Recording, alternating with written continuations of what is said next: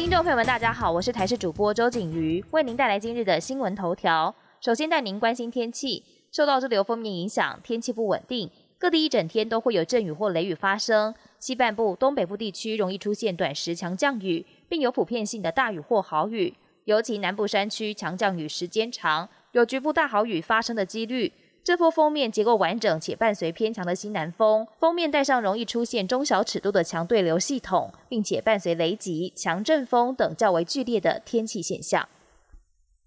经济部长王美花的秘书被验出确诊，王美花部长被居家隔离十四天，成为内阁中第一个被隔离的首长。对此，王部长透过电访表示身体状况良好，筛检结果也是阴性。但是他和国安会秘书长顾立雄两人是夫妻。外界也关心顾立雄是否也需要被隔离。总统府解释，顾立雄并不是确诊者的接触者，因此没有被框列。至于王美花部长最近和总统蔡英文、行政院长苏贞昌开会时，全程都有戴好口罩，开会场所也都有隔板，因此并没有对总统还有院长造成影响。另外，除了王美花部长，经济部次长曾文生还有办公室同仁大约十人也立即框列裁剪，快筛 PCR 检测结果都是阴性。王部长和曾次长都必须居家隔离十四天，相关业务会透过视讯持续推动，预计这个月十七号才能解除隔离。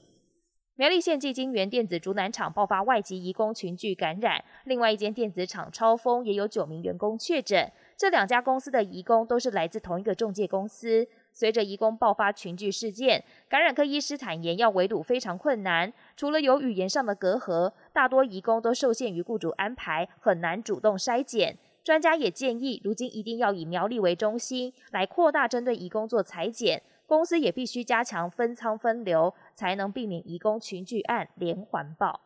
国际焦点来关注，美国援助南韩一百万剂的交生疫苗在今天凌晨抵达。南韩国防部副部长朴在明接机时也感谢美国赠送疫苗，期盼能加速南韩的疫苗施打。美国驻韩代理大使拉普森表示，美国这次捐疫苗展现美韩之间坚实的友谊。南韩政府原本预计将这批交生疫苗使用在现役军人上，但是南韩食药署目前禁止三十岁以下接种交生，考量现役军人大多是三十岁以下的青年。因此，这一百万剂疫苗会优先提供给南韩后备军人使用。新冠疫情延烧一年多来，全球密切关注疫苗的安全还有有效性。俄国总统普廷四号主持经济论坛，再次力挺俄产疫苗史普尼克 V，大赞是最安全有效的疫苗。目前也有六十六个国家批准使用，阿根廷还有塞尔维亚也展开俄国疫苗生产，但是疫苗尚未获得世卫组织还有欧盟药管局认证，还在审查阶段。